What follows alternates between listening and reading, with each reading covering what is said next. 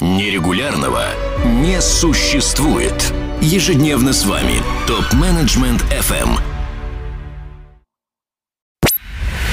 Максим Цыпков, консультант в области менеджмента цифрового мира, agile и самоорганизации. В прошлом выпуске мы говорили про различные виды менеджмента. Процесс, project, продукт менеджмент. В чем у них общее, в чем состоит разница, как они развивались. А в этом выпуске мы посмотрим на мир менеджмента совершенно по-другому. Как на организацию работы по созданию ценности. Любая деятельность заключается в том, на нижнем уровне, что мы делаем некоторые операции, которые составляют нашу работу. Но выполнение операций, решение отдельных задач бессмысленно, если оно не дает ценного результата. Это просто затрата сил и времени. Например, вместо содержательной статьи, приносящей пользу читателям, у нас получается просто набор слов заданного объема, отнимающий его время. Хотя формально мы думали, писали буквы, публиковали. Работа сделана. И также очень часто происходит при создании IT-продуктов, когда результат, задание выполнено, но использовать его нельзя, пользу он не приносит. Или при создании изделий каких-то, которые тоже, оказывается, не решают или плохо решают проблему пользователя. Одежда оказывается холодной, или в ней потеешь, или обладает другими недостатками. Концепт потока ценности состоит в том, что мы на всех участках работ следим не только за выполнением операций в соответствии с технологией, но и за приращением ценности – эта концепция появилась в системе Toyota. Value Stream, близкая к ней Value Chain, цепочек создания ценности, которая как раз делит как бы непрерывный поток на узлы, где эта ценность создается, и места, где мы не добавляем ценность. Лин, собственно, построен на том, что мы для каждой операции в технологической цепочке смотрим, Добавляет ли она ценность или является накладными расходами, бесполезной работой? А, для нее есть специальный термин «муда», и есть классификация бесполезных операций, которые встречаются в производстве. И далее наша задача посмотреть на текущее производство и исключить эти самые бесполезные операции, например, такие как перевозка или хранение – результатов промежуточного производства, э, промежуточных стадий. В разных производственных цепочках разная бесполезная работа, и полностью исключить ее нельзя. Например, для производства алюминия нужна руда и электроэнергия. И их надо собрать в одном месте на заводе. Поэтому вопрос выбора места, где строить завод. Часто привезти руду дешевле, чем передать энергию и заводы строят рядом с крупными ГЭС. Это в крупном, но и в мелком масштабе в любом заводе или в любом цехе мы имеем аналогичную картину. Есть производственные операции, которые добавляют ценность, и есть другие, которые ее не добавляют, и мы должны оптимизировать. Так обстоит дело с физическим трудом, и точно так же обстоит дело с умственным. Только операции, полезные и бесполезные для умственного труда, для IT-разработки, совсем другие. Например, перевозка и хранение практически бесплатно, что стоит переслать электронное письмо. А вот переключение контекста, оно дорогое. Оно требует 10-30 минут. В некотором смысле это переналадка оборудования – Просто в роли оборудования выступает человеческий мозг и есть иллюзия, что он способен переключиться на новую задачу мгновенно. Прилетело письмо, ты его прочитал и пошел делать. Это не так.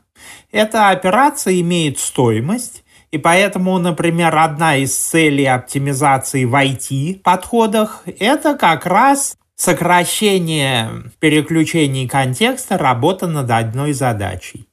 Переосмысление такой Lean, технологии Lean, было сделано Мэри и Томом Поппендик в книге Lean Software Development.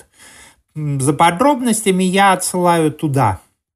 Дальше очень важно, что создаем ли мы ценность или не создаем, требует проверки. Нет никаких гарантий, что создаваемый продукт действительно принесет ценность потребителю, решит его проблему. Те, кто читали про систему Toyota, про создание новых автомобилей, знают, что на этом этапе решаются не только технологические вопросы, но и определение, какие именно автомобили будут востребованы покупателями. И, например, японская система отличается тем, что она считает, что покупатели все очень разные, и комплектации должны быть очень разные, очень многообразные. Есть другие подходы, когда делают линейки для определенных категорий потребителей. Фишка в том, что никакие исследования маркетинг не дает гарантий.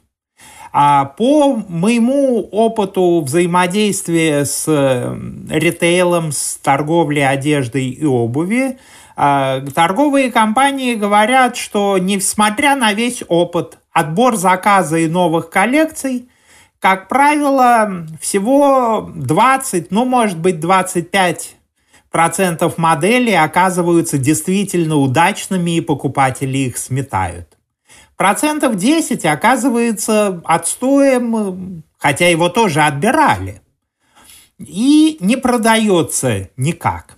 Ну а со продажа остальных – это вопрос умения мерчендайзеров и продавцов, которые работают в магазинах с покупателями.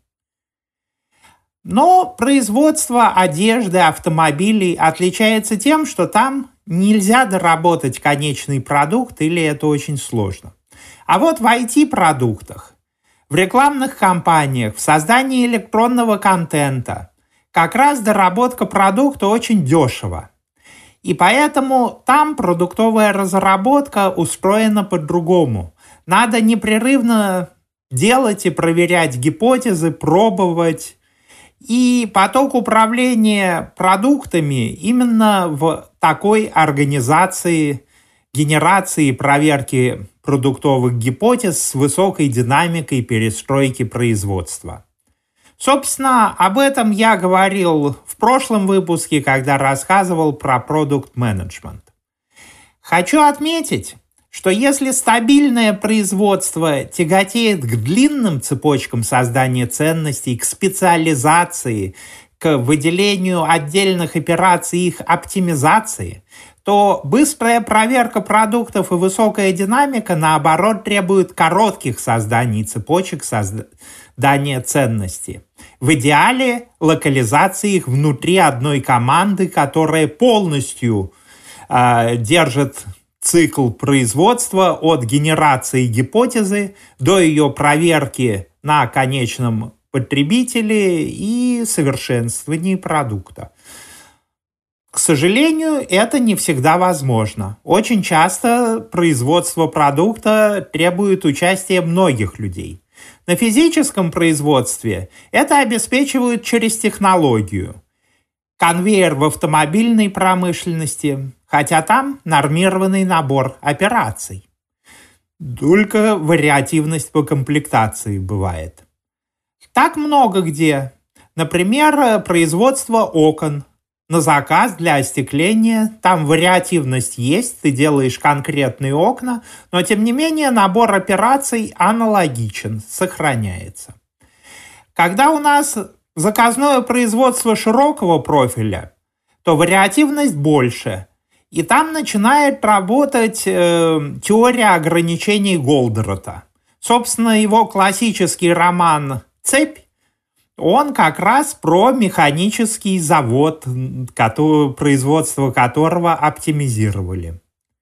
В IT тоже много методов, которые оркеструют работу компании, если она состоит из многих команд. Проще всего, конечно, когда компания состоит из отдельных команд, и каждая создает ценность, развивает какой-то продукт или несколько. Может быть, несколько команд развивают один продукт, но независимо. Тогда результаты команд можно координировать через показатели. При этом надо использовать, лучше использовать не классические системы KPI и производительности, а системы управления по целям. Потому что именно управление по целям меряет результат, а не выполненный труд. Это очень важно. И если брать эти системы, то лучше использовать Objectives and Key Results, а не Management by Objectives. OKR был специально адаптирован для IT, сначала в Intel, затем в Google. И он позволяет держать много фокусов продуктов, позволяет ставить амбициозные цели. Он отличается от Management by Objectives тем, что в условиях неопределенности считается нормальным, если цель достигнута не на 100%, а на 70%. Ведь когда ты проверяешь гипотезу, у тебя нет гарантии, что гипотеза выстрелила. И в отличие от ситуации, когда у тебя стабильное производство, и такие гарантии есть. Поэтому, собственно, ОКР позволяет... А еще он позволяет держать много фокусов не только на развитии продуктов, но и на развитие самой команды, развитие персонала. А это тоже принципиально важно для IT-компаний, работающих на дефицитном рынке труда, где персонал дорог и сам выбирает место работы. Но это простая ситуация, когда у вас нет длинных цепочек. Сложнее, когда мощности команды до 20 человек не хватает и возникают длинные цепочки. Тут есть фреймворки LESS, Nexus, Spotify, Safe, разные. Safe, кстати, из них самый сложный. Это такой PMBOK или RUP Agile мира с недостатками, присущими сложным фреймворкам.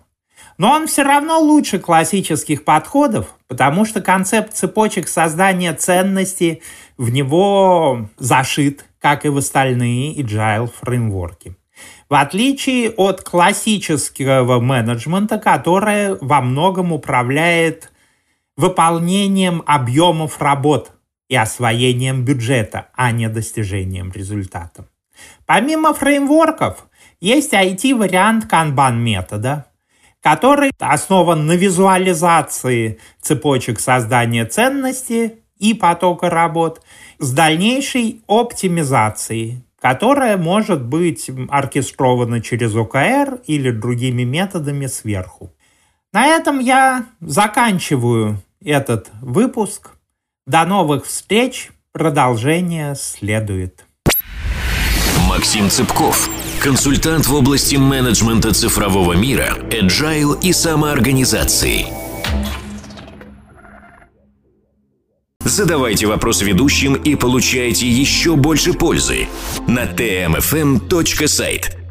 Для всех русскоязычных топ-менеджеров мира создан телеграм-чат для общения и обмена управленческими практиками. Чат обеспечивает участникам строгую анонимность своих мобильных номеров. Присоединяйтесь к ТМФМ чат в Телеграм. Ссылка на чат находится на сайте tmfm.site. Ваши коллеги ждут вас в чате прямо сейчас.